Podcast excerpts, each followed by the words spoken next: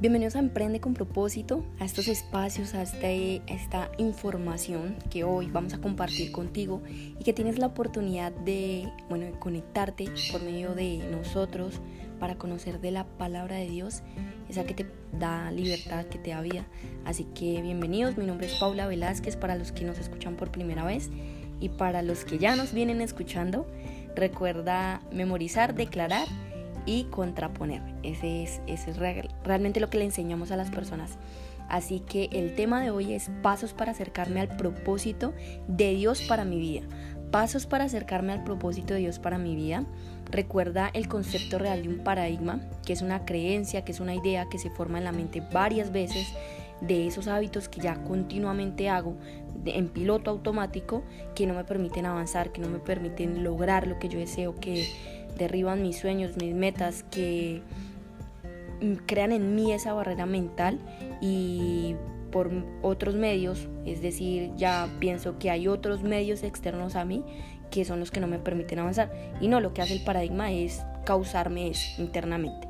Entonces nosotros le enseñamos a ustedes a contraponer, es decir, vamos a hablar positivamente, a declarar en palabra porque todo se hizo por medio de la palabra y escrito está, todo fue creado por medio de la palabra, sin la palabra nada se hizo y a memorizar. Memorizar es repetir la información una y otra vez porque tu cerebro tiene neoplasticidad y por medio de esa se crea una red neuronal y así se convierte en un hábito. Entonces el paradigma de hoy es yo no deseo, no sueño con nada, no sé cuál es mi propósito, solo me dedico a trabajar. Yo no deseo, quizás lo hayas dicho, no sueño con nada, quizás lo hayas dicho, no sé cuál es mi propósito y solo me dedico a trabajar. Quizás lo digas. Si lo has dicho, entonces vas a pensar en esas cosas negativas, las cuales has dicho constantemente, inconscientemente quizás, y ahora vas a declarar, memorizar y contraponer pero contraponer es decir, vamos a hablar en positivo. Es decir, hoy vas a hacerlo. Yo soy la abundancia de Dios en mi vida. Decláralo. Encontrándolo a Él encontraré mi propósito. Él bendice mi vida hoy, mañana y siempre. Decláralo, memorízalo, repítelo una y otra vez y cuando tengas circunstancias que sabes que no puedes controlar, lo vas a hacer, lo vas a declarar y de esta forma es que vas a ver el cambio. El cambio llega solo con la creencia. ¿Cuáles son tus creencias? Ahora, el líder de hoy es David, así que ya venimos hablando acerca de Saúl. Eh, ayer, si no escuchaste el podcast, te invito para que lo escuches y también de Samuel. Vamos a hablar de David y es que quiero contarte específicamente por qué deseo hablarte del propósito. Dios dice y Dios dijo y escrito está en Samuel del 16 hasta que se finaliza todo el libro. Dios dice que Él nunca considera nuestra altura ni nuestro aspecto y Él descarta eso. Así que quiero en Samuel 16 al 7 deseo que te lleves esta frase y que la conectes con tu vida. El hombre no ve lo que Dios ve. Nosotros estamos para ver con ojos externos, para ver lo que, lo que podemos tocar, oler, para ver eso que vemos interno. Pero Dios dice y Dios ve con el corazón, es decir, con ojos interiores. Y el hombre no ve lo que Dios ve, el hombre ve apariencias y Dios ve el corazón. Quiero que te lleves eso. El hombre no ve lo que Dios ve, el hombre ve apariencias y Dios ve el corazón. Así que vamos a hablar del papá de David, que fue Jesé. Y Jesé hizo, pues tuvo siete hijos. Eh, uno se llamó Abinadad, otro Samad y otro, bueno, no me acuerdo cuál es el nombre. Y ahorita lo vamos a nombrar. Quiero decirte que, y reconoce hoy que la palabra de Dios no se hizo como historias, sino el contexto real es qué me quiere hablar Dios por medio de esto, qué quiere que yo aprenda, cómo qué fortaleza mental quiere que yo reconozca y que hoy la empiece a aplicar a mi vida, porque esta vida terrenal es la que hoy estás contando, ¿sí? Para que por medio de él puedas llegar a esa vida eterna y esa vida que ya no duele, ya no es sufrimiento, que te va a dar lo mejor y los mejores frutos, ¿listo? Entonces quiero hablarte y hoy centra tu atención, tú eres hoy un David. Quizás no eres rubio, pero bueno, David fue rubio, tuvo un buen aspecto y fue una buena presencia. Ahora, reconoce hoy que el buen aspecto no quiere decir que tú seas simpático, lindo, el más guapo, la más guapa, o mejor dicho, que tengas el físico espectacular en donde todo el mundo te quiere. Eso no significa un buen aspecto. Un buen aspecto es que te amas a sí mismo, que reconoces quién eres y que sales allá afuera y lo demuestras ante el mundo. Y eso lo tuvo David, tuvo una buena presencia, un buen aspecto y Dios lo ungió. Religiosamente ungió, la gente dice, ay sí, ungió de la religión. No, Escrito está, ungir no quiere decir solo un aceite. Dios hoy nos invita a saber el concepto real. El concepto real es que Dios hoy te quiere llenar de su carácter. El carácter de Dios hoy, mañana y siempre. Envía. David entró como músico al reino de Saúl y tocaba la citara. Hoy Dios te invita a que busques cuál es tu talento, cuál es tu habilidad innata, eso que te apasiona y eres llamado para lo grandes. Tienes dones que otros no tienen. Llévate esto. Tú ahí que me estás escuchando, tienes dones que otros no tienen.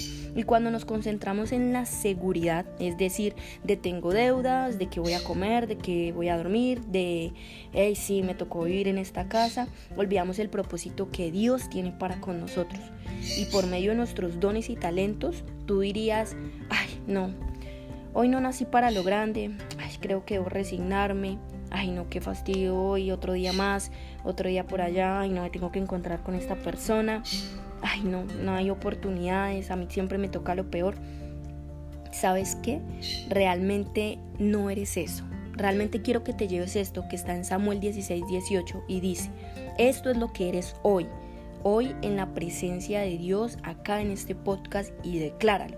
Eres valiente, eres un hombre de guerra, eres sabio y la sabiduría es de Dios, Dios te la dio.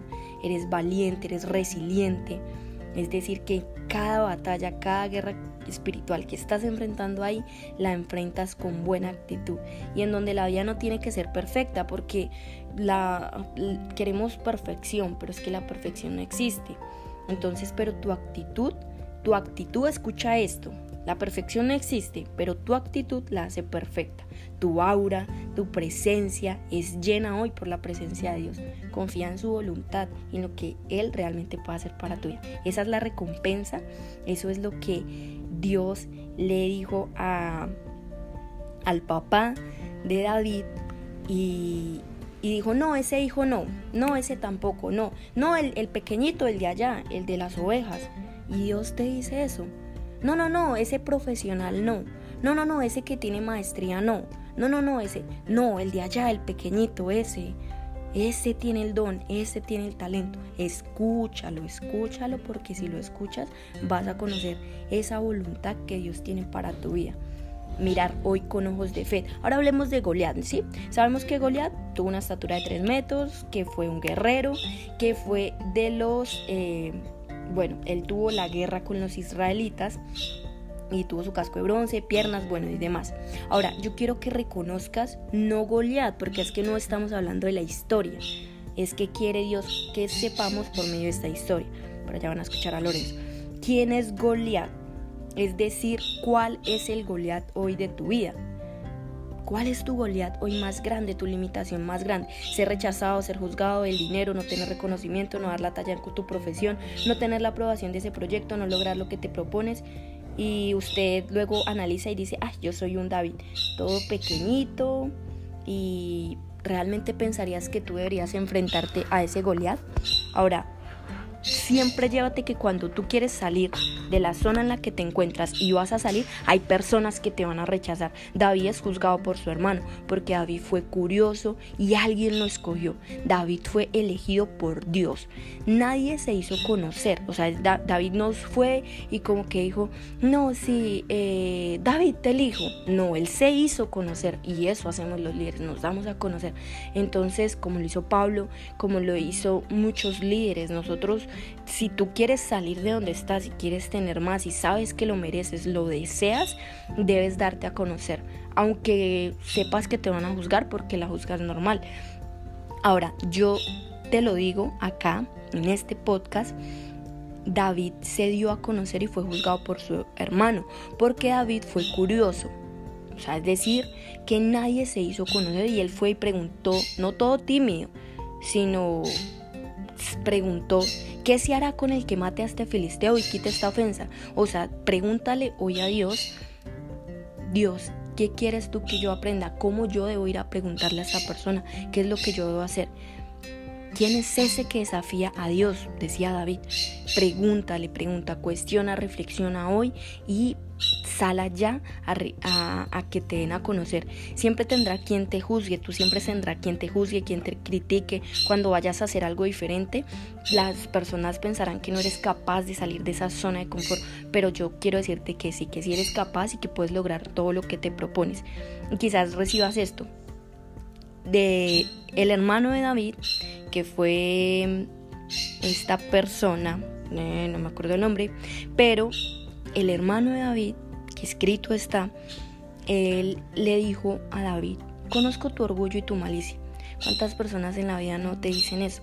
¿Cuántas personas te miran y te dicen, no, ¿Para qué va a hacer eso? Usted si es bien soñador, aterrice, ni siquiera tiene plata para eso, nadie ha ganado en eso, hay mucha competencia, qué carrera profesional tiene, qué especialización, quién es usted para enseñar eso. Llévate eso, la gente siempre te va a querer bajar, pero ¿acaso tú crees que David hizo caso a su hermano? ¿Acaso Dios te invita a hacerle caso a quien quiera alejarte del propósito? Nunca. David se ofrece para luchar contra Goliat. Hoy ofrécete para luchar contra ese enemigo interno. El ofrecimiento viene de salir del canasto y hacer lo que a uno más le da vergüenza. Eso es realmente. El ofrecimiento viene de salir del canasto y hacer lo que a uno más le da vergüenza. Sin darse a conocer, es difícil conocer la victoria. La fe no es solo poder de visualización, no es el sentimiento. No, la fe es el sentimiento más puro de victoria y la fe también es creer que Dios nos da las batallas y nos las da para ganarlas. Ofrecerse es que él no pelearía fijándose en su aspecto. Él no peleó fijándose, no, si yo soy pequeñito, ay, no, no, no. no. Eh, ofrecerse es peleando con la plena opulencia de Dios en carne viva. Dios te hace ese llamado, derrotar a tu Goliat interno y tu máxima limitación, quiero que te lleves esto, es mental. El creer todo lo que la gente piensa de ti, David no tuvo. David tuvo armaduras físicas, casco, coraza, espada. Dios hoy te arma armaduras espirituales. Tu arma hoy es reconocer a Jesús, es tener la convicción de la transformación que puedes tener si lo, si crees en Él, si tienes la convicción de que Él vino, murió por ti y te va a salvar. Y de la creencia espiritual y no porque esto no es religión, esto es espiritualidad. Nunca luchamos contra la gente, sino con energías negativas. Llévate esto, tu riqueza espiritual hoy es fe, paz, salvación, verdad y la libertad interna. La salvación real es la libertad interna, la opresión que ya no existe, se va la duda, se va la incertidumbre, sin temor a la muerte, porque hay una vida mejor que esta por medio de Él. La armadura y las mejores respuestas del propósito de Dios para tu vida están en la palabra. Medita en ella de día y de noche. David venció a Goliat y eso es todo lo que nosotros sabemos. Dios no quiere que contemos la historia. Dios nos dio sus palabras para confirmar su promesa. Y Dios es un Dios que nunca rompe sus promesas. Dios quiere aquí y ahora tu cambio espiritual. Solo así conocerás la verdadera riqueza. La verdadera riqueza de Dios es grata, es perfecta, no humilla, todo lo puede y todo lo perdona. Llévate eso. Bendiciones familia y vamos por a ese Goliat que está ahí opresión, tristeza, se va. Decláralo, memorízalo, apréndelo, repítelo, red neuronal y se convierte en un hábito. El hábito me lleva a mis, a mis éxitos y mis éxitos me dan los resultados. Chao, chao.